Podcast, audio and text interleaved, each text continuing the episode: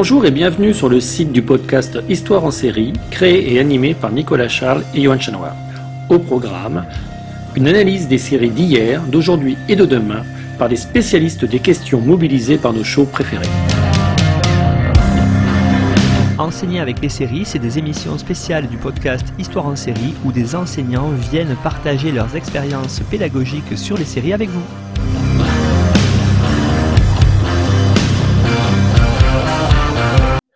Bonjour à tous, bienvenue dans le deuxième épisode de Histoire en série spécifique sur enseigner la géopolitique avec les séries, où on se retrouve avec Fabien Vergès. Bonjour Fabien.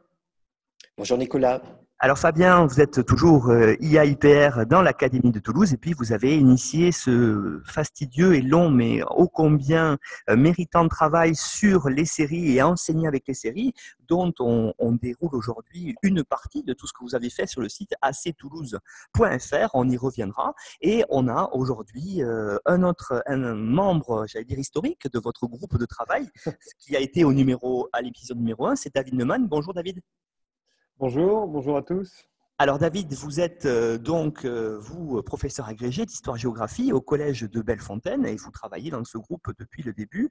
Et euh, on a essayé aussi, et on essaiera dans les prochaines émissions, d'élargir à d'autres académies, à d'autres compétences, à d'autres personnes, tout ce travail sur les séries parce que c'est en train de se développer fortement et on se rend compte en discutant que dans toute la France, chacun dans son coin utilise des séries et on va essayer de fédérer un petit peu tout ça pour montrer à tous le monde ce qui peut se faire. Alors, on accueille aujourd'hui une nouvelle collègue. Bon, on reste quand même dans les, dans les Pyrénées, dans les Hautes-Pyrénées. Euh, c'est Annabelle Lavid. Bonjour Annabelle. Bonjour.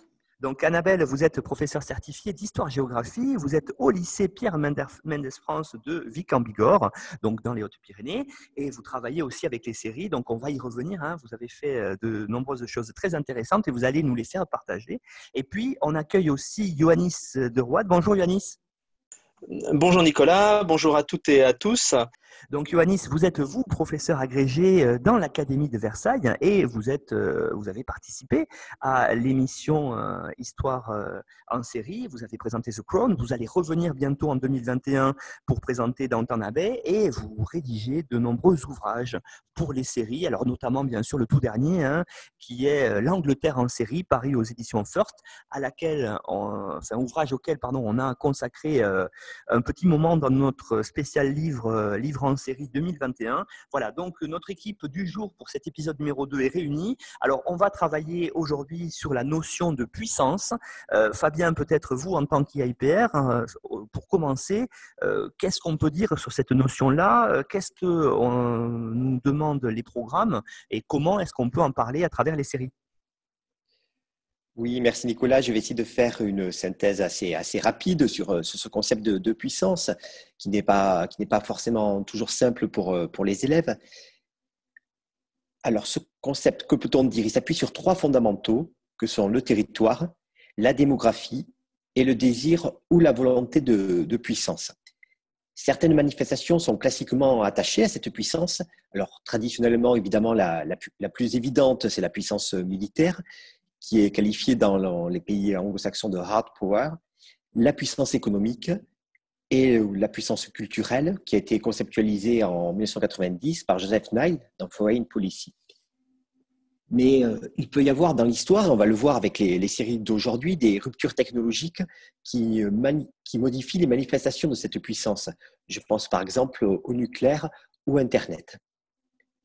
Cette puissance se manifeste à travers des acteurs, on pense euh, bien sûr euh, tout de suite euh, aux États, mais on a également les, firmes transnationales, les grandes entreprises. On peut avoir également les ONG ou encore des, organisations criminelles qui peuvent manifester cette puissance. Et on peut retrouver certains, certains exemples, en effet, dans, dans les séries. Alors, ce qu'on voit souvent dans les programmes, c'est que la puissance implique une hiérarchie des acteurs. On parle de superpuissance, de puissance émergente, de puissance régionale, on en parlera tout à l'heure. Et euh, Hubert Védrine a avancé le concept de l'hyperpuissance américaine euh, il y a maintenant quelques, quelques années. Ces différentes puissances se combinent pour faire système. On peut parler de monde bipolaire pendant la guerre froide, de monde multipolaire, voire de monde apolaire. pour qualifier cette organisation et cette hiérarchie des puissances. Ce qui est important, c'est qu'il est évolutif dans le temps, comme va le montrer euh, l'apparition et la disparition de puissances, puisque nous allons aborder aujourd'hui des séries qui s'étalent sur euh, une période longue de, plusieurs euh, millénaires dans leur traitement. Ce qui est important, c'est la capacité également à projeter sa puissance sur, de nouveaux territoires, sur de nouveaux espaces. Évidemment, projeter sa puissance vers des pays proches, des pays plus lointains, projeter sa puissance vers les océans, projeter sa puissance dans l'espace même qui est, qui est qualifié de, nouvelles frontières dans les programmes. Et lorsque des volontés contradictoires de, puissance s'affrontent, cela mène à un conflit, comme nous l'avons traité dans, dans, la première euh, émission la déclinaison de, cette, de ce concept de puissance dans les programmes scolaires. C'est un point important du nouveau programme d'enseignement de spécialité, histoire, géographie, géopolitique, sciences politiques, qui, on le voit bien, met particulièrement en avant les, les concepts, ce qui est très intéressant pour les élèves. Et on a notamment donc, euh, le thème 2, analyser les dynamiques de puissance internationale avec les caractéristiques de la puissance à l'échelle internationale aujourd'hui, les fondements, les manifestations de la puissance dans différents champs, le diplomatique, le militaire, le culturel, l'économique et le financier. Donc, on voit qu'on retrouve bien les différents champs d'expression de la puissance que, que j'ai présenté en introduction. Également, ce concept est également présent dans le programme de terminale en histoire, avec euh, dans le thème 2 la multiplication des acteurs internationaux dans un monde bipolaire, de 1945 au début des années 70, où le programme parle des deux nouvelles superpuissances que sont les États-Unis et l'URSS. On a également dans le thème 4, qui porte sur le monde, l'Europe et la France depuis les années 90, entre coopération et conflit, le chapitre 1 qui mentionne explicitement les nouveaux rapports de puissance et les enjeux mondiaux.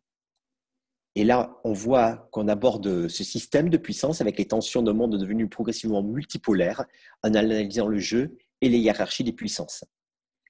Et enfin, bon, on risque d'être, j'espère que je ne suis pas trop fastidieux, mais voilà, en géographie également, on a ce concept de puissance au travers de ce nouveau champ d'expression que sont les mers de nouveau. Ça date de quelques siècles, mais voilà, il, a été renouvelé. Donc, on a des rivalités de puissance, notamment autour des canaux et des détroits internationaux et la question spécifique sur la France, puisque les programmes, à chaque fois, dans leur nouvelle organisation en géographie, proposent d'inclure une, question sur la France pour illustrer quelque chose qui a été vu à l'échelle mondiale, s'intitule La France, une puissance maritime. En collège, en collège, euh, ce concept de puissance est un peu moins affirmé explicitement. Néanmoins, si on se penche sur le programme de troisième, dans le thème 2, le monde depuis 1945, on peut lire que les États-Unis et les URSS se livrent à une guerre idéologique et culturelle, une guerre d'opinion et d'information pour affirmer leur puissance. Donc on voit bien là encore que les programmes mentionnent explicitement des, champs de manifestation de la puissance. voilà pour dresser euh, un tableau général du concept de puissance et de son expression dans les programmes scolaires du secondaire. Merci Fabien pour cette euh, présentation euh, liminaire hein, en rapport avec les programmes pour bien montrer que le travail qui est fait ici s'appuie véritablement sur ce qu'il euh, est demandé aux enseignants de faire et, que utiliser des séries, ça répond aussi quelque part en, tant que source à une vraie commande institutionnelle. Donc on a aujourd'hui prévu cinq grandes thématiques de séries qu'on va traiter de façon relativement chronologique en commençant avec vous Fabien par évoquer deux séries qui traitent de la puissance de l'Antiquité, de l'hyperpuissance j'allais dire, de l'Antiquité, c'est l'Empire romain, avec deux séries euh, hyper connues. Hein. La première peut-être plus que l'autre, euh, puisque l'autre est plus récente. La première, vous allez nous la présenter, c'est la série Rome, qui a maintenant une petite quinzaine d'années, qui a révolutionné la façon de faire les séries. Et puis la deuxième vient de sortir, euh, disponible sur la plateforme Netflix, là en 2019. Et là aussi, ça permet de voir un autre aspect de la puissance de Rome, un aspect peut-être moins interne que la série Rome est euh, vue depuis l'étranger avec euh, notamment bien sûr la notion de barbarie. Alors euh, je reviens dessus rapidement hein, pour vous présenter, pour vous dire aussi que euh, pour les auditeurs qui voudraient aller plus loin euh, par rapport à une approche universitaire, ces deux séries, on les a traitées dans le podcast Histoire en série. Hein, l'épisode 15 avec Victor Fagnert, on a parlé de la série Rome. Et puis tout récemment, l'épisode 68, Catherine Birlouvet, l'ancienne directrice de l'école française de Rome, est venue nous présenter la série Barbaron en nous montrant justement aussi l'intérêt qu'il y avait de voir l'Empire romain, j'allais dire, avec d'autres yeux celui de l'extérieur, et ça c'est très intéressant. Alors Fabien, pour nous, pour enseigner Barbaron, Rome, comment on peut utiliser?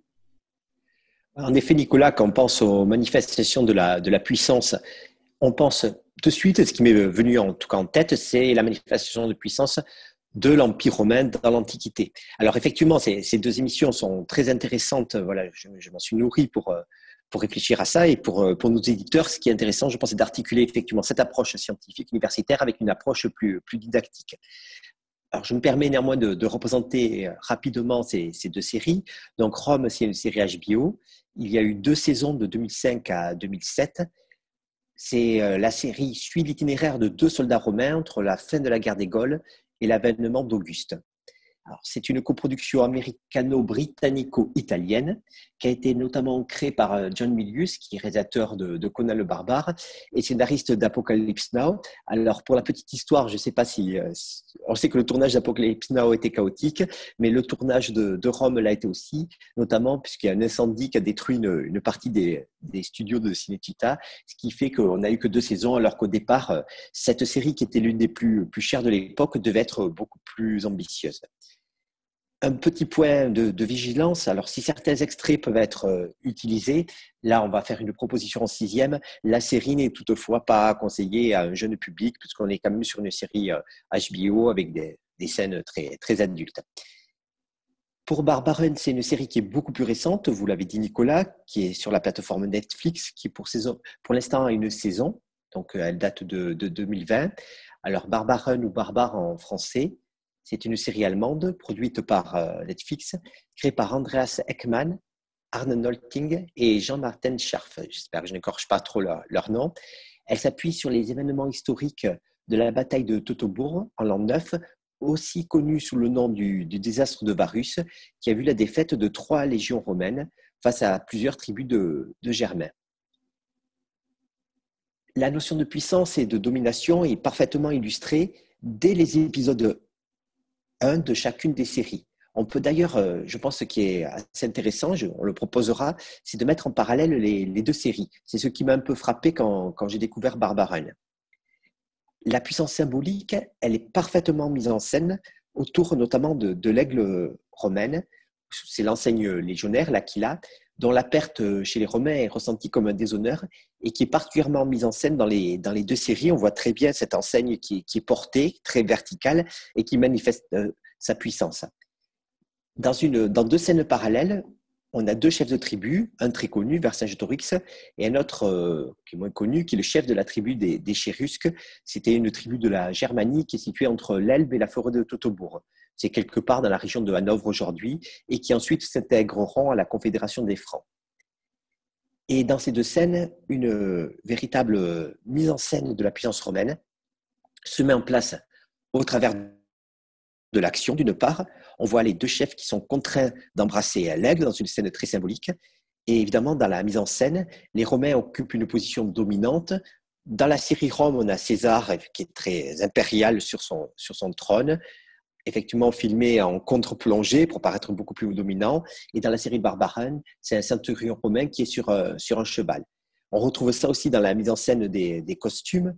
Donc, euh, on a un choix très évident entre les costumes très, très colorés des Romains, notamment le casque à, aigrette transversale des centurions, qui est euh, particulièrement apparent, très rouge, et les costumes très, très ternes des, des Gaulois et des Germains. Et on voit même dans Rome, Vercingétorix, qui est où ses, ses, vêtements lui sont carrément arrachés pour bien symboliser voilà, cette, cette, finalement cette nullité, ce manque de puissance face, face aux Romains. Et la puissance militaire de l'Empire romain est évoquée de manière très littérale dans Barbarène, à de nombreuses reprises, mais on peut également s'intéresser, ce n'est pas l'objet ici, mais euh, il y a une scène assez intéressante, je trouve, sur la manifestation de la puissance scientifique, où les Romains ont un que ne possèdent pas, pas les Germains, qui ont finalement du mal à comprendre euh, presque cette, euh, cette notion de, temps. Donc, euh, il y a toute une mise en scène autour de cette puissance. Ce qu'on peut proposer pour une application dans les programmes, on a déposé sur le site académique une proposition en cycle 3, c'est de travailler trois temps des conquêtes romaines, puisque je l'ai dit, dit en introduction, la notion de puissance n'est pas explicite, évidemment, dans, dans, les programmes de cycle 3 en sixième, mais néanmoins, les conquêtes euh, romaines, l'Empire romain peuvent donner lieu déjà à l'oral par le professeur à une expression du concept de puissance chez les Romains.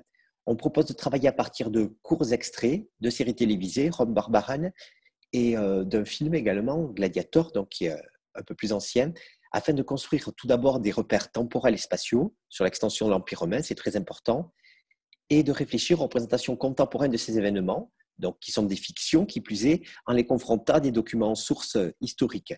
Alors, ces documents sources, on en propose deux. Je vais aller assez rapidement. Un extrait très connu de la guerre des Gaules par Jules César, qu'on peut, peut retrouver à beaucoup d'endroits, et un extrait un peu moins connu de l'histoire romaine de Bleius Paterculus.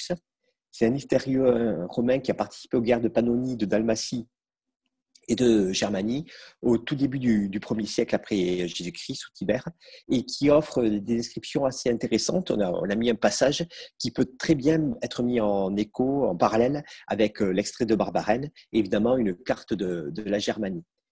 Et euh, pour les élèves, l'idée c'est de, de, travailler sur la comparaison de ces scènes avec la source historique pour voir effectivement que d'une part la chronologie de ces conquêtes et, les manifestations symboliques. On peut, travailler effectivement sur euh, un peu d'analyse filmique avec les élèves, ça leur donne un bref vocabulaire qui peut être de plongée, contre-plongée, une grille d'attention sur, le, sur les décors, une grille d'attention effectivement sur les, couleurs, pour montrer comment il peut y avoir des choix de réalisation pour manifester la puissance romaine. Et alors on a fait euh, il y a une proposition qui est assez originale puisque se pose toute la question de, l'extrait de la courte citation. Donc là, les extraits sont sous la forme de GIF animé, mais ce n'est rien d'autre qu'un court, qu'un court extrait vidéo sous forme de GIF. Voilà, pour, pour travailler plus facilement ce support, avoir les dialogues pour les élèves et qu'ils puissent le regarder de leur tablette ou alors sur un travail personnel qui puissent le regarder euh, de chez eux. Donc, si vous voulez en savoir plus, n'hésitez pas aller sur le site de l'Académie de Toulouse. Euh, l'article s'appelle Enseigner les conquêtes romaines avec des gifs animés. Merci Fabien pour cette présentation euh, sur la série Rome sur, euh, et sur Barbaron. Alors effectivement, hein, vous avez aussi mêlé, euh, c'est très intéressant, cette idée de on n'est pas que sur des séries. Euh, le fait de parler de Gladiator, c'est quand même, même si le film a une vingtaine d'années maintenant, hein, puisqu'il est sorti au tout début des années 2000, le film de Ridley Scott, c'est quand même très intéressant parce que c'est à la fois un des films très connus et puis il y a de nombreuses choses très intéressantes à dire. Et je renvoie d'ailleurs les auditeurs là-dessus sur un épisode récent de nos collègues de Parole d'Histoire, où André Loez avait invité notamment Vivien Barrière, hein, qui est maître de conférence en histoire romaine, et qui présentait euh, ce qu'on peut en dire aujourd'hui euh, de euh, tout ce qu'il y a sur ce, ce film-là de Ridley Scott, qui est très intéressant, Gladiator. Alors, Annabelle, peut-être est-ce qu'on pourrait voir ensemble, vous qui utilisez les séries, avec des secondes, qu'est-ce qu'on peut dire sur peut-être Rome, que vous avez utilisé, plus que Barbaren, qui vient d'ailleurs de sortir, et j'imagine que vous aviez déjà traiter le programme. Oui, oui, en effet. Alors Rome est une série très intéressante aussi à exploiter en classe. Alors c'est vrai plutôt avec des lycéens, mais on peut en effet l'exploiter euh, dans le premier thème euh, niveau seconde Méditerranée euh, antique sur les empreintes romaines. Et plus particulièrement une scène dans la fin de la saison où Octave Auguste arrive au pouvoir. Donc c'est une scène très théâtralisée et ça peut servir en effet d'entrée à cette thématique sur Octave Auguste et la naissance de l'Empire romain, où on voit un jeune Octave très ambitieux qui euh, est sur le point de prendre le pouvoir à la suite euh, de la mort de César. Et c'est aussi une manière avec les élèves de contextualiser un petit peu tout cela, puisque la série nous met déjà dans l'ambiance où il y a euh, une prise de pouvoir qui se fait quasi immédiatement, alors que les choses sont un peu plus longues à se mettre en place. Et on peut aborder avec les élèves, en effet, la notion aussi de principat, à la naissance d'un empire. Donc c'est vrai qu'on peut l'utiliser aussi euh, par ce biais-là. Oui, c'est vrai que ces deux séries sont quand même peut-être d'ailleurs plus Rome hein, que Barbaron, mais les deux sont quand même relativement violentes et en dehors euh, du lycée, au, collège, c'est quand même beaucoup plus euh, complexe à utiliser. Alors, euh, peut-être maintenant on va avancer dans l'émission et Annabelle, justement, vous allez nous présenter, euh, vous, votre, euh, dire, expérience pédagogique avec une autre série. On a fait un grand bond de presque 2000 ans dans l'histoire et on arrive au moment de la guerre froide où on va voir justement, hein, là c'est au cœur de la notion notion de puissance. Une série télévisée qui fait partie de ces séries-là, qui montre très très bien la guerre froide. Euh, outre ce qu'on a vu nous dans le podcast avec euh, Emmanuel Droit, notamment les séries Deutschland 83 qu'on avait aussi évoqué dans l'épisode 1 d'enseigner avec les séries, et euh, donc aussi surtout ce qui est très intéressant, Deutschland 86, qu'Emmanuel Droit vient de nous présenter. Là, on n'est pas du côté allemand, on est du côté américain et on est vraiment dans de l'espionnage avec des, des, espions infiltrés soviétiques. Annabelle, racontez-nous tout. tout à fait et parlez-nous de cette euh, justement expérience avec vos élèves sur The Americans.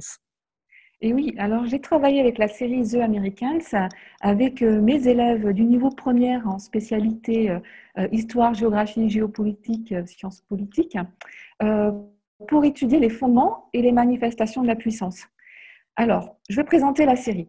La série The Americans, c'est une série télévisée américaine en 75 épisodes, il y a six saisons, créé par Joe Weisberg. Alors, c'est un ancien agent de la CIA et diffusé simultanément aux États-Unis et au Canada sur la chaîne FX entre 2013 et 2018. Alors en France, elle a d'abord été diffusée sur euh, Canal Plus Série en 2013, sur Netflix, et aujourd'hui, on peut la retrouver hein, pour les collègues sur la plateforme d'Amazon Prime Video. Alors cette série d'espionnage dramatique suit durant les années 1980 le parcours d'un couple membre du KGB, donc le service de renseignement de l'Union soviétique, formé afin de vivre aux États-Unis. Donc il s'agit d'agents infiltrés. Leur couverture les amène à vivre comme des époux dans une banlieue résidentielle de Washington. Alors Philippe et Elizabeth Jennings tiennent une agence de voyage, élèvent leurs deux enfants à l'américaine, tout en menant des missions de plus en plus périlleuses avec euh, l'installation hein, d'un nouveau voisin, un agent du FBI nommé Stan Biman. Alors, cette série euh, est saluée par la critique et récompensée d'un Golden Globes, permet d'étudier le contexte de la guerre froide, vous l'avez dit, tout comme l'évolution de deux puissances entre 1980 et 1987 durant l'ère Reagan. À l'affirmation visible de deux superpuissances hein, dès le générique de la série, les différentes saisons mettent en évidence une évolution plus déséquilibrée de ces puissances en faveur des États-Unis face aux difficultés de la puissance soviétique. Et là, en effet, se présente le prélude de la chute d'une puissance. Donc, son étude permet d'identifier le statut de puissance comme un processus et non comme un état figé. C'est ça qui est intéressant pour l'exploiter avec la classe. Alors, avec la classe, comment on peut exploiter The Americans? Eh bien, à partir d'extraits choisis, ainsi que d'un dossier documentaire qu'on peut vidéoprojeter, les élèves étudient les attributs de la puissance en deux temps historiques avec la série. Tout d'abord la guerre froide, puis la chute de l'URSS, la chute d'une puissance. Euh, pour en saisir les rapports de force, l'évolution de cette notion dans le temps. Alors, dans un premier temps, les élèves exploitent le générique de la série The Americans d'une durée très courte, vraiment 26 secondes, où se succède une accumulation d'images euh, plus ou moins symétriques des deux puissances, aux références euh, très soignées, afin de répondre à la question suivante, en quoi ce générique contribue-t-il à identifier deux superpuissances? Donc, euh, à partir d'un tableau composé de photogrammes issus de ce générique, les élèves vont les décrire, s'interrogent à la fois sur les références utilisées par le réalisateur, donc on fait un rappel à la guerre froide, et sur les idées suggérées dans les domaines politiques, économiques, militaires, spatials, culturels, c'est-à-dire les supports de ces deux superpuissances. Les caractéristiques du hard power, comme on l'a dit, cette capacité à s'imposer par la contrainte, hein, par la force, et du soft power, hein, cette capacité à, influencer sans usage de moyens coercitifs, eh bien, sont ici soulignés par ce travail grâce au générique. Dans un deuxième temps, avec les élèves, euh, il est intéressant d'étudier en effet un court extrait de la dernière saison portant sur l'année 1987. Euh, Gorbatchev est au pouvoir en URSS et euh, la situation économique est extrêmement délicate. Le rappel au contexte est important pour cette étape avec les élèves. On peut faire référence au, site L'Uni enseignant euh, il y a un article très intéressant sur l'économie euh, exsangue du, du, bloc soviétique à partir des années 1980, par exemple. Et donc, dans l'extrait concerné, eh bien, les Jennings euh, sont sur le point d'être découverts et s'apprêtent à quitter les États-Unis. Alors l'extrait proposé porte sur leur dernier arrêt avant de quitter le pays, au McDonald's. Alors sur fond de la, de la bande musicale du groupe U2, With or Without You, nous assistons sur environ deux minutes, donc c'est assez court, euh, à l'arrêt de la voiture des Jennings sur le parking de l'enseigne, à la prise de commande à l'intérieur du restaurant par Philippe. Euh, il est seul, son regard est attristé, désœuvré, regardant une famille hein, joyeuse, confortablement installée. Sans doute, euh, il fait référence à ses moments de joie en tant qu'adjoint infiltré, et on le voit retourner à sa voiture dans un silence et rejoindre le reste de sa famille. Alors, il est intéressant de confronter en classe cette scène à la fameuse photographie de l'ouverture du premier McDonald's à Moscou en 1990, victime d'un succès considérable, et de s'interroger plus largement aux raisons de la défaite soviétique, la chute d'une puissance. Alors, symbole euh, de la mondialisation et d'un système euh, économique, le capitalisme, McDonald's est un vecteur de diffusion de la culture américaine dans le monde, que conforte d'ailleurs l'extrait d'un journal d'Antenne 2 du 30 janvier 1990 sur euh, l'ouverture de ce premier McDonald's à Moscou, annoncé d'ailleurs par le journaliste à l'époque comme McDo au pays des soviets. Donc euh, ici, le choix de Joe Westberg, le réalisateur, n'est pas anecdotique. Plus qu'une défaite militaire, la défaite soviétique est une défaite économique et culturelle, relayée euh, par le départ précipité des Jennings et aussi à la profonde tristesse euh, de Philippe. Donc voici une proposition qu'on peut réaliser euh, en classe sur The Americans. Merci Annabelle pour cette proposition. Alors maintenant, on pourrait peut-être euh, en miroir voir euh, une autre série. Hein. Fabien peut-être évoquer avec nous euh, le pendant russe de The Americans, c'est la série Sleepers. Oui, alors je précise quand même, c'est une série que je n'ai pas vue, mais je trouve que voilà, le fait qu'elle existe est assez intéressant. Sleepers, c'est une série russe, donc qui parle d'une cellule de la CIA dormante en Russie, chargée de, de déstabiliser le pays.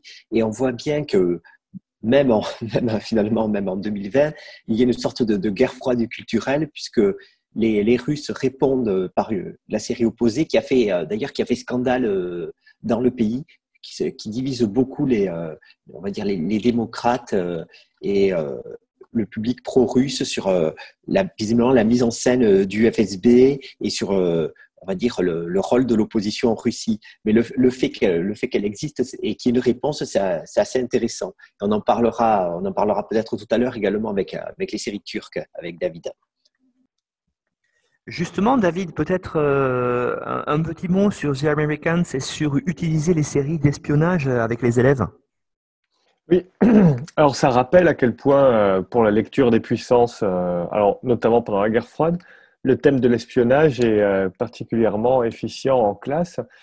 Et euh, c'est l'occasion aussi, euh, puisque un des principaux auteurs de, ce genre, John Le Carré, nous a quittés en 2020, de rappeler à, quel point la lecture d'une puissance par les relations qu'elle entretient à la fois avec les autres et la mythologie autour de son organisation interne et euh, particulièrement efficace pour euh, aborder euh, ces deux blocs qui se voyaient l'un et l'autre depuis des points de vue opposés.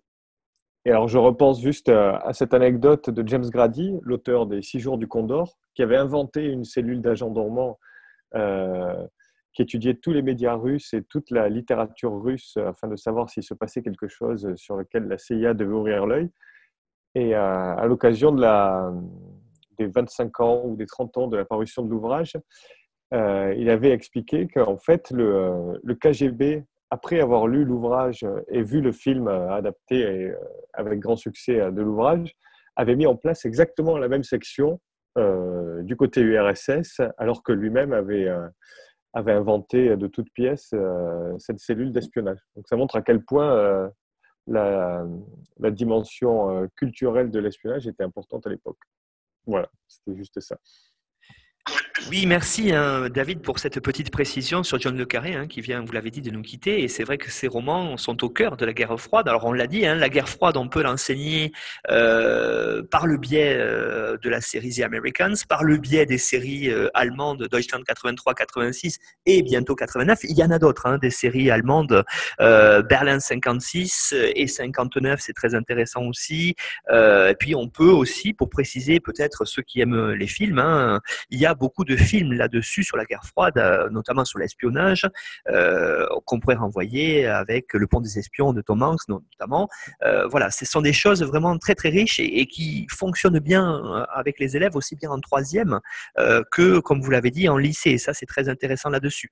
Alors, on va peut-être maintenant voir avec Johannes de Roide une nouvelle série hein, qu'il va nous présenter. c'est la série Secret City. Alors, Johannes, qu'est-ce qu'on peut dire tout d'abord hein, sur cette série, la présenter voir comment vous, en tant qu'enseignant d'histoire-géographie en lycée, vous travaillez dessus avec les élèves. Euh, alors, Secret City, c'est une série qui euh, est intéressante, je trouve, quand on étudie la puissance. Euh, pour plusieurs raisons. Bon, alors je présente la série brièvement. C'est une série australienne. C'est deux courtes saisons de six épisodes chacune, 2016 hein, et 2019, qui a été produite par, pour la télé australienne, puis qui a été reprise après pour, pour Netflix. C'est une série qu'on peut qualifier de thriller politique, d'espionnage, euh, elle est tournée entièrement à Canberra, dans la capitale euh, politique et administrative australienne, ce qui est euh, assez original. Et elle a pour héroïne donc Harriet Dunkley, qui est journaliste d'investigation dans la saison 1, puis ensuite enquêtrice indépendante. Elle travaille pour une parlementaire dans la saison 2. Et elle tente de faire éclater la vérité sur des affaires criminelles donc, qui impliquent les, intérêts politiques à la fois australiens et étrangers. Bon, c'est assez classique comme formule.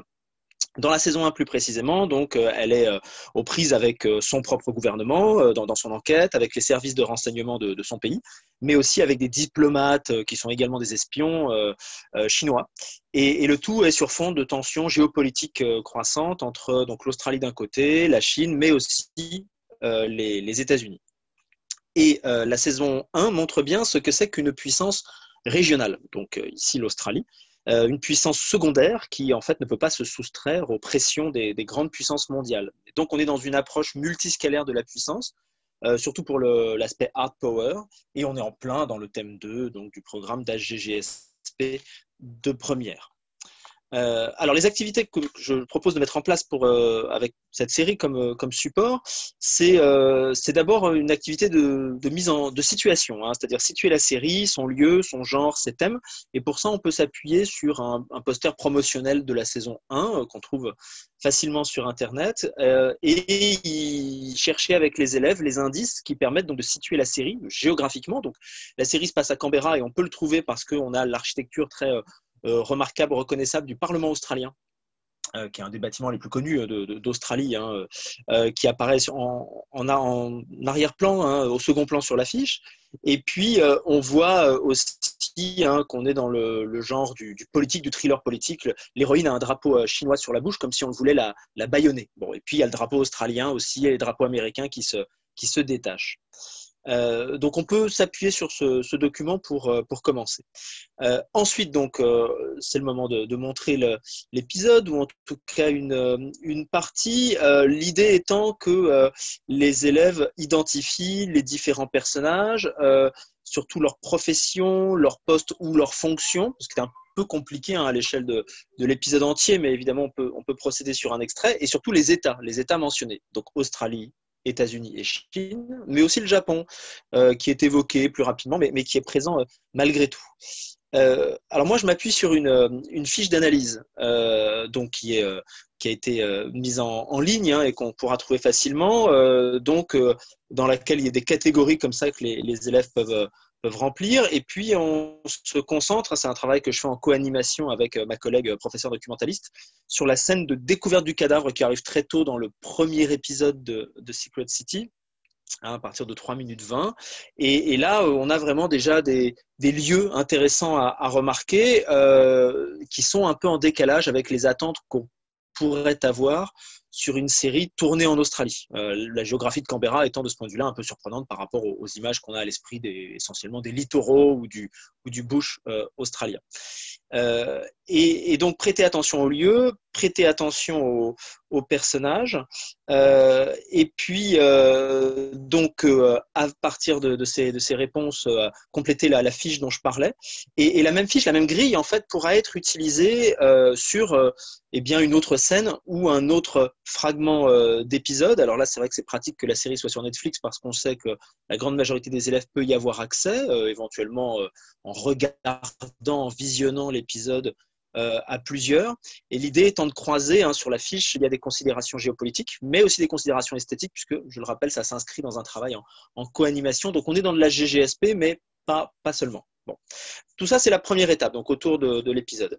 Euh, et puis la deuxième, euh, qui peut se faire au CDI, bon, mais qui peut aussi se faire éventuellement en salle informatique, à la maison, hein, éventuellement, euh, consiste à mieux localiser les lieux de la, de la série, euh, c'est-à-dire qu'à l'aide d'un moteur de recherche, d'un service de cartographie en ligne, d'essayer de replacer sur un plan de Canberra qu'on fournira aux élèves, les lieux justement marquants euh, qu'on aura vus, donc le Parlement australien, l'ambassade des États-Unis, l'ambassade de la République populaire de Chine, tout ça est montré euh, à de multiples reprises hein, dès le premier épisode.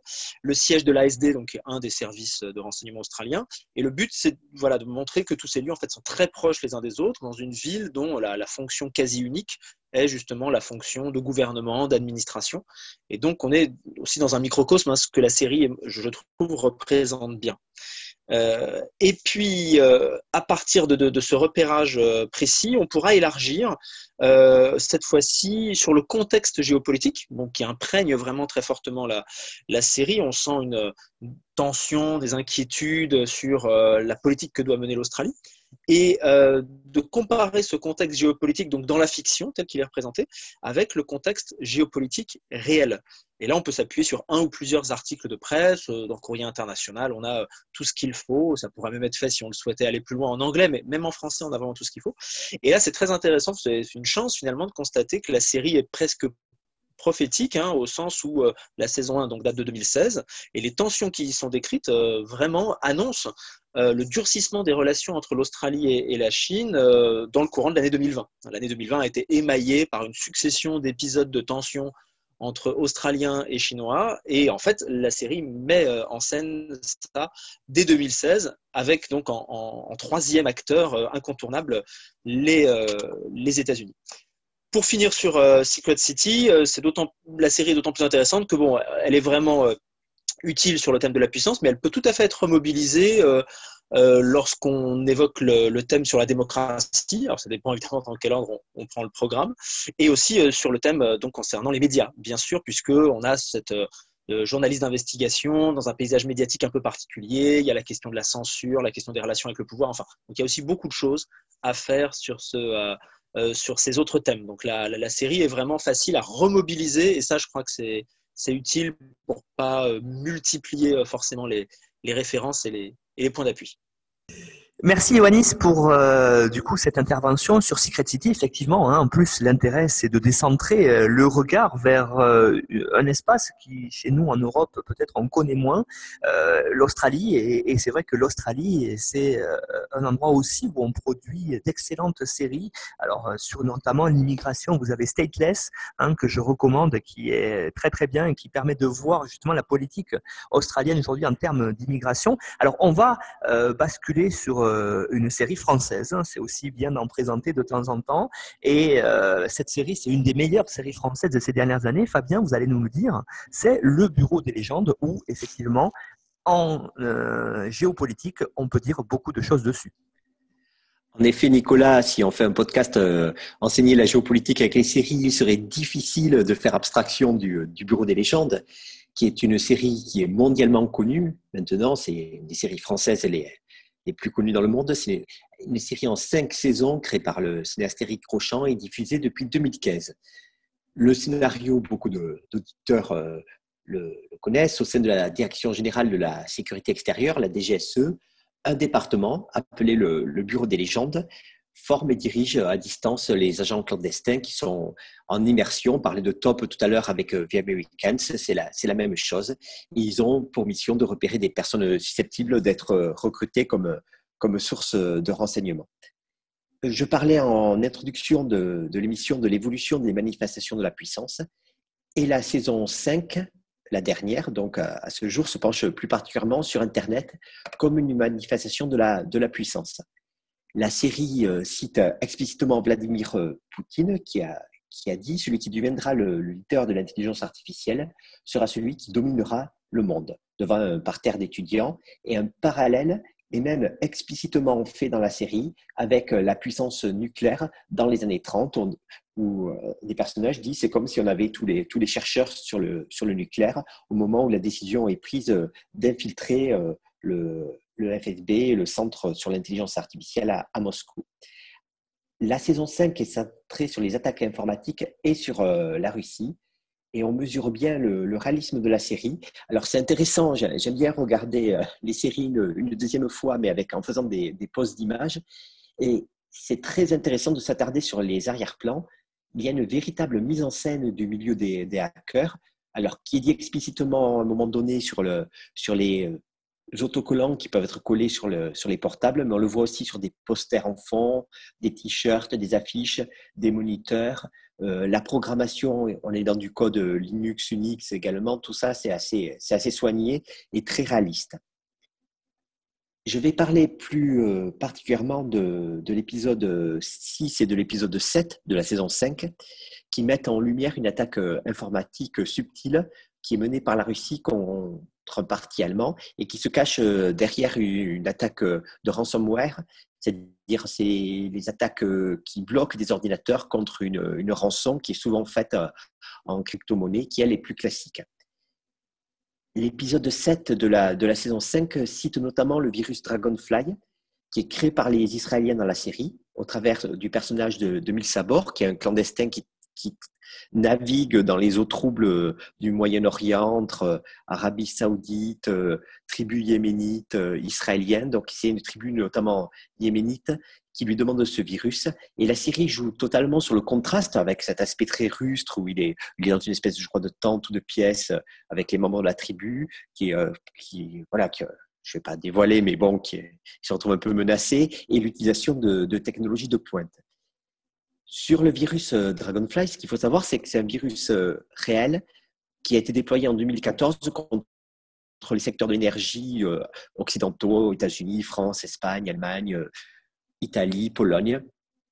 Et en réalité, les États-Unis ont accusé la, la Russie de l'avoir créé. L'épisode 2 de la saison 5 mentionne d'ailleurs Stuxnet, qui lui est un verre informatique euh, découvert en 2010, qui aurait été conçu donc par, euh, la NSA en collaboration avec euh, l'unité israélienne 8200 pour s'attaquer aux centrifugeuses iraniennes d'enrichissement d'uranium.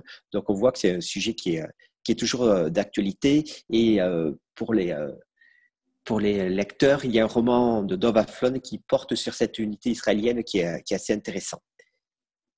Donc, on voit bien qu'on est dans un pur euh, jeu de puissance géopolitique avec de nombreux acteurs majeurs que sont la France, l'Arabie saoudite, la Russie, les États-Unis, l'Iran, Israël, qui sont, qui sont convoqués euh, dans la série. C'est une véritable leçon de géopolitique. Euh, on se rend compte d'ailleurs, c'est assez amusant, que la série anticipe d'ailleurs la normalisation des, relations entre euh, Israël et l'Arabie saoudite qui ne s'est pas encore euh, produite, mais par contre, il y a eu en 2020 une normalisation des relations entre les Émirats arabes unis et Bahreïn d'une part et Israël euh, d'autre part. Alors, ce qui est intéressant, c'est que si le bureau des, juste pour l'anecdote, il y a également un hors-série du point qui vient de, qui vient de paraître sur non pas la puissance, mais le pouvoir dans les séries et qui aborde, qui aborde le bureau des légendes et euh, la DGSE notamment qui a, qui a beaucoup réfléchi avant de donner son accord pour tourner, euh, pour, tourner euh, pour, pour, apparaître dans, dans, ces épisodes.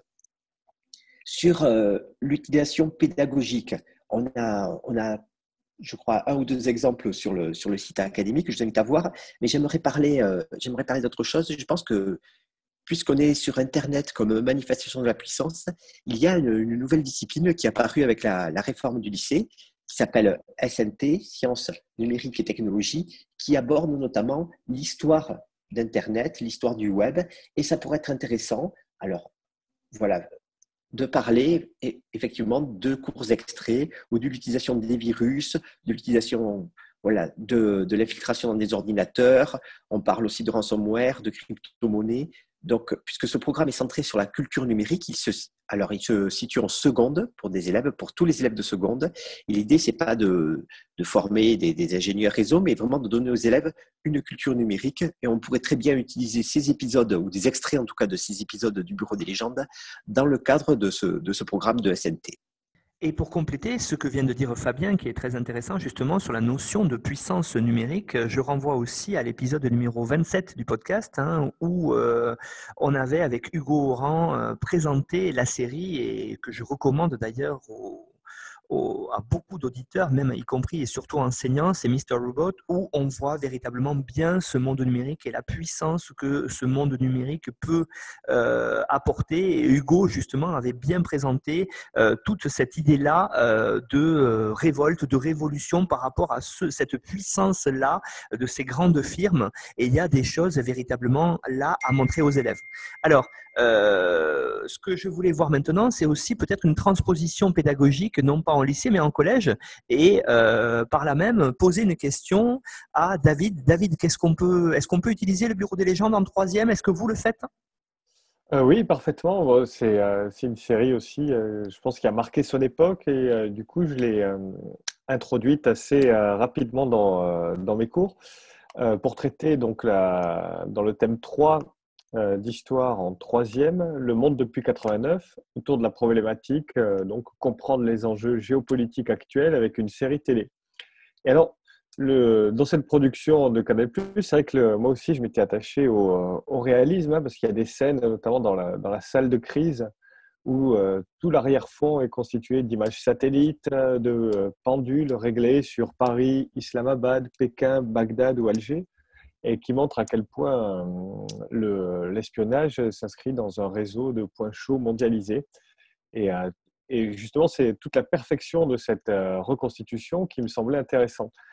Et il faut ajouter à cela que Canal Plus produit des, des résumés de saison. Alors moi, j'avais travaillé avec le résumé de la saison 1, et à partir de ce résumé, on peut retrouver tous les, euh, les points chauds euh, qui sont traités dans cette, euh, dans cette saison. Alors, ça va être les négociations pour la guerre en Syrie qui se déroulent à Paris, les débuts de l'opération française au Mali, les rapports qu'entretient la France avec les pays, entre guillemets, amis, comme les Américains, avec tout un jeu de miroirs et d'observation entre les services respectifs de ces deux puissances et le nucléaire iranien. Donc en fait, avec euh, un résumé de saison qui dure euh, trois minutes, je crois, quelques photogrammes euh, pris et une carte interactive, on peut reproduire, permettre aux élèves du moins de réfléchir aux différents théâtres d'opération auxquels est confrontée la sécurité extérieure française et ce que le renseignement a d'important dans une puissance, pour une puissance comme la France. Fabien Vergès, peut-être une euh, proposition sur la saison 6 alors, c'est pas tant une, proposition que, voilà, dans, je lisais une interview d'Éric Rochant, et effectivement, ce qui est euh, intéressant, c'est que dans la conception de la série, il s'intéresse euh, aux évolutions géopolitiques du monde actuel, et on voit bien dans les, dans les différentes saisons que différentes grandes, grandes puissances sont, sont abordés. On a l'Iran, on a la Russie. Et ils s'interrogeaient sur une possible, alors visiblement c'est pas très clair, sur une possible saison 6 pour introduire évidemment la géopolitique de la Chine, voilà, et les rapports avec la puissance chinoise qui est, qui est une des clés de lecture, euh, on le voit, majeure euh, du monde contemporain. Changeons maintenant, j'allais dire, euh, d'espace, pour faire, euh, sans faire un mauvais jeu de mots, pour voir que la notion de puissance, ne, depuis d'ailleurs la guerre froide, hein, je renvoie à toute la concurrence spatiale qu'il y a eu euh, entre Américains et Soviétiques pour la conquête spatiale à la fin des années 50 et dans les années 60, avec tous les épisodes Sputnik, Gagarine qu'on peut montrer aux élèves dès la troisième, et puis la mission donc avec Armstrong et Aldrin qui a atterri sur la Lune. Là, on a cette euh, puissance, euh, cette notion de puissance et même de guerre froide qui s'exprime. Mais à travers les séries, on peut le voir aussi différemment. Alors Annabelle, vous euh, avez utilisé pour continuer cela la série Space Force qui permet de montrer aux élèves la notion de puissance pendant la, conquête spatiale. Oui, tout à fait. Space Force, je l'ai exploité pour étudier les fondements et les manifestations de la puissance avec le niveau première en spécialité HGGSP, mais qu'on peut aussi utiliser sur le niveau terminal en spécialité concernant le thème de nouveaux espaces de conquête. Alors, cette série, hein, d'un autre registre de ce qu'on vient d'évoquer, est une série comique hein, américaine diffusée en 2020 sur Netflix il y a une saison et dix épisodes. Euh, série réalisée euh, et faite par euh, Greg Daniels et Steve Carell. Ce dernier incarne d'ailleurs un général, le général Nerd, qui se voit promu à la tête d'une nouvelle branche des forces armées américaines, la Force spatiale des États-Unis, d'ailleurs officiellement créée en décembre 2019 sous Donald Trump. Alors pour ce général, son objectif avec son équipe est de renvoyer un homme sur la Lune. Voilà, cette série, par des extraits très courts, sert de porte d'entrée à l'étude de la course à la puissance entre les États-Unis et la Chine. En quoi la conquête spatiale est-elle un enjeu de puissance? Dans la série, le général Nerd se heurte à des difficultés, le manque de considération de sa branche au sein de l'armée américaine, mais surtout à la supériorité technique et à l'hostilité évidente de la Chine. Alors, cette comédie montre le manque de rigueur, voire de professionnalisme hein, de cette équipe, toujours en retard sur la puissance spatiale chinoise, d'ailleurs identifiée comme agressive. Elle sabote un satellite américain ainsi que leur base lunaire. Euh, comble de la tragédie, le drapeau américain sur le sol lunaire, référence au programme Apollo, est écrasé par euh, un astromobile chinois euh, on peut déceler dans cette série une forme de déclin de l'Empire américain qu'évoque d'ailleurs l'historienne Marjolaine Boutet à propos de cette série. De plus, un soldat d'origine russe, espion évident, fait un rappel à l'ancienne puissance soviétique. C'est une sorte de clin d'œil à une époque révolue, mais dans cette série, euh, le russe et euh, donc la Russie est complètement dépassée par le géant chinois. Alors comment exploiter en effet cette série euh, dans, euh, dans le cours Fondement et manifestation de la puissance, on peut en effet euh, étudier l'exemple actuel de la course à l'espace à travers la course à la puissance entre les États-Unis et la Chine. Les élèves visionnent un reportage d'un journal télévisé sur ce thème avec deux courts extraits de Space Force, où le réalisateur fait le choix de présenter des tensions entre la Chine et les États-Unis afin de mettre en évidence que l'enjeu spatial est aussi un enjeu de puissance, une forme de nouvelle guerre froide finalement. À partir d'un document présentant des données sur la Chine et les États-Unis, euh, les élèves complètent un tableau comparatif États-Unis-Chine visant à souligner les supports de la puissance sur le plan du territoire, de la force militaire, de l'économie et politique. On, synthétise tout cela. L'objectif, en effet, est de comprendre euh, tous les fondements et les manifestations de la puissance actuelle entre la Chine et les États-Unis. Merci Annabelle pour cette présentation de Space Force, effectivement, qui permet de voir euh, les choses autrement. Et on a euh, cette idée aussi de montrer aux élèves que la puissance, ça s'exprime aussi à travers la conquête spatiale. Et ça, on l'a très bien vu, comme j'ai dit tout à l'heure, avec euh, ce qui se passe pendant la guerre froide. Alors, on va voir maintenant un autre aspect. On a parlé beaucoup de hard power pendant cette émission. On va voir maintenant ce que c'est le soft power.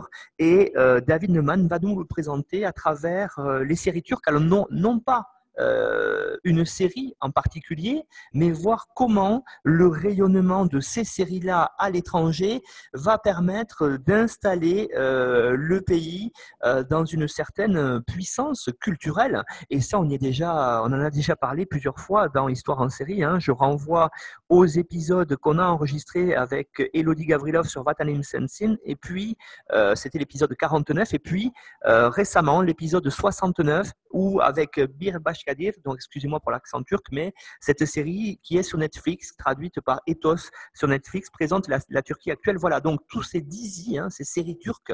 David, qu'est-ce qu'on peut euh, montrer peut-être aux élèves ou en tout cas peut-être expliquer aux collègues comment, euh, à travers leur rayonnement culturel, c'est un aspect de la puissance du pays?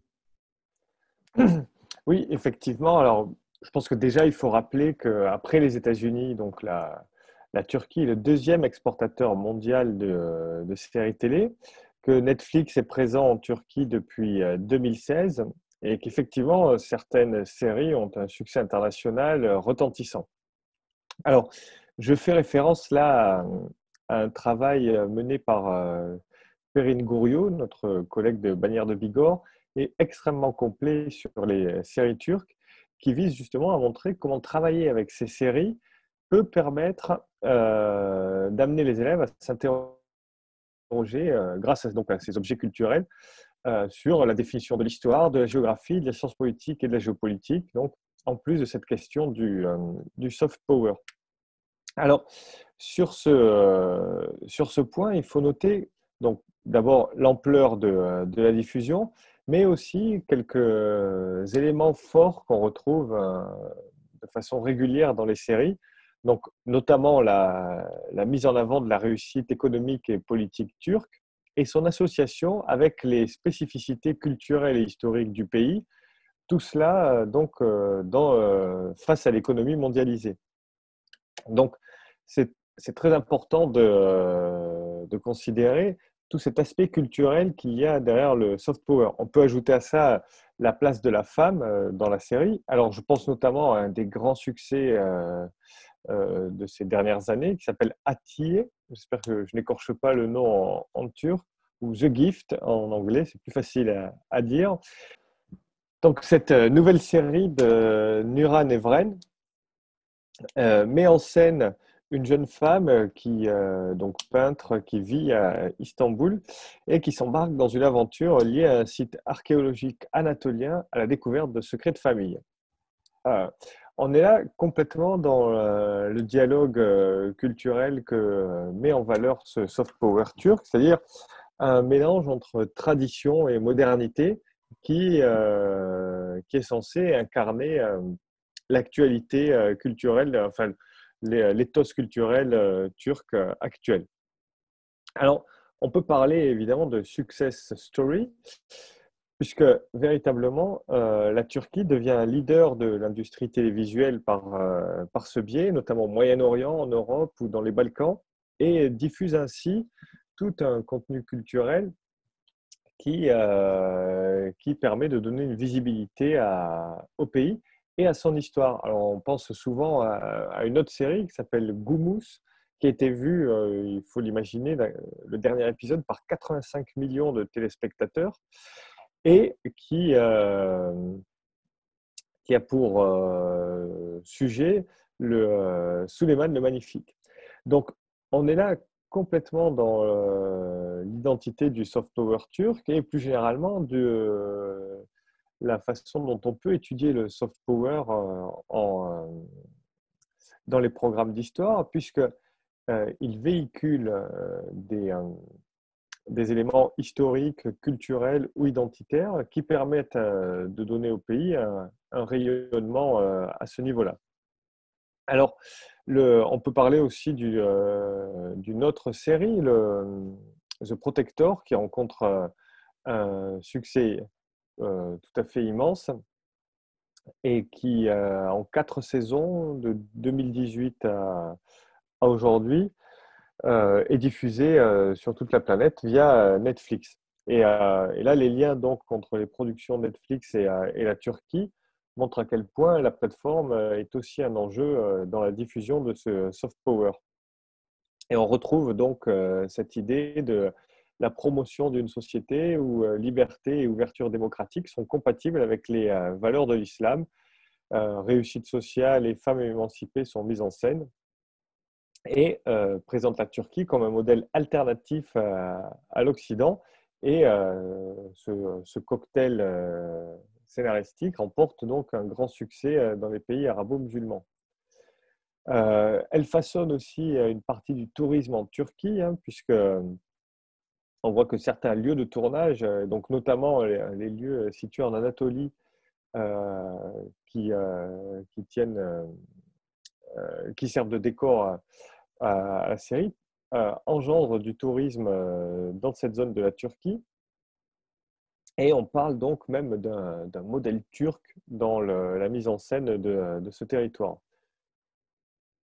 Enfin, bon, il, il, faut quand même dire un mot des limites de, ce succès, parce que bon, même si il faut avant tout noter l'importance de la diffusion de ce média, les séries sont aussi un vecteur de diffusion d'une contre contre-culture, ou du moins d'une culture moins officielle. Et euh, donc, le conservatisme de, euh, de l'État turc euh, fait parfois s'abattre un vent de, de, censure sur, sur les productions. Donc, les, on est là véritablement dans ce, cette dimension des séries comme objet culturel du commun, hein, ce que nous disait Fabien Vergès dans le précédent podcast, mais aussi comme euh, l'activation d'un soft power euh, plus ou moins conquérant euh, des pays dont ils sont originaires, dont ces médias sont originaires. Merci David pour cette présentation effectivement sur le soft power très intéressante. Alors Fabien, peut-être une dernière question euh, pour vous en rapport avec euh, la stratégie euh, de la plateforme Netflix qui aussi est intéressante peut-être à montrer aux élèves dans le cadre de cette mondialisation? En effet, Nicolas, dans une perspective là peut-être plus, plus méta, de recul, à la suite de ce qu'a dit David, je pense en effet qu'il est intéressant d'aborder les, les séries non pas que pour leur contenu, mais également comme euh, des objets culturels et des objets de manifestation d'un pouvoir. Et on voit bien que, Netflix a une stratégie qui est assez intéressante. On, parle souvent de nouvel âge d'or des séries, mais on a connu quand même pendant quelques dizaines d'années une hégémonie euh, assez, assez importante des séries anglo-saxonnes. Et on voit avec Netflix qu'il fait le choix de développer des séries africaines, des séries indiennes, asiatiques, voilà, des séries turques, des séries sud-américaines. On voit véritablement une stratégie mondiale pour aller chercher à la fois des... Euh, on voit que le public n'est pas non plus que, que régional, c'est un public mondial. Et donc, c'est véritablement une stratégie d'ouverture culturelle que n'ont pas forcément toutes, toutes, les plateformes. Et ça peut être intéressant, je pense, de faire euh, réfléchir euh, les élèves également aux modalités de, de diffusion de ces séries à leur, à leur origine. Merci Fabien pour cette euh, présentation effectivement de la politique de Netflix très intéressante. On, on, essaye justement dans l'histoire en série d'en parler avec une ouverture euh, sur le monde entier. C'est ce qu'a montré, et je reviens là-dessus, Pierre Demna dans euh, Shadow Kumalo, qui était une des premières séries sud-africaines diffusées sur Netflix. Et puis il reviendra rapidement pour en montrer une autre qui a été la première produite par Netflix. Donc vous voyez, il y a cette ouverture-là qui est très intéressante aussi à montrer aux élèves. Et on voit de plus en plus, euh, effectivement, beaucoup de choses comme ceci, des productions mondialisées. On en voit peut-être un peu moins sur l'Amérique du Sud, mais l'Afrique, l'Asie, euh, le Moyen-Orient s'ouvrent véritablement euh, à l'Occident à travers Netflix et la production de séries. Ça, c'est très intéressant.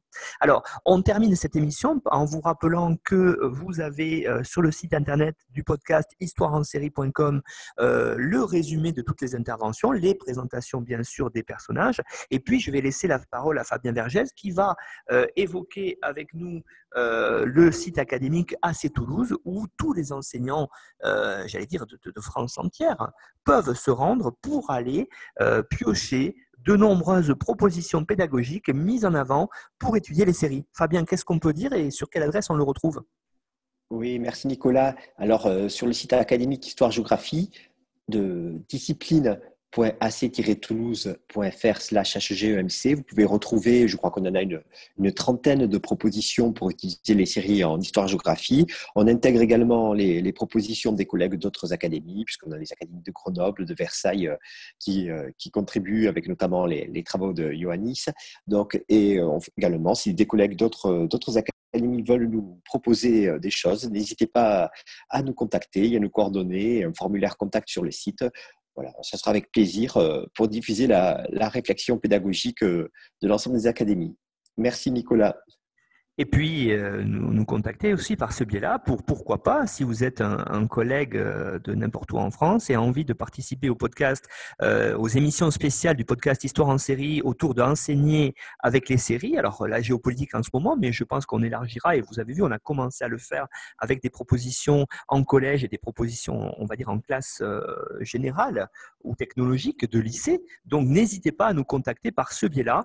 Je vous remercie à tous les quatre pour cette intervention. Et je vous dis à bientôt pour une nouvelle émission sur les frontières. Au revoir. Au revoir, Nicolas. Merci Nicolas. Au revoir Merci. à tous.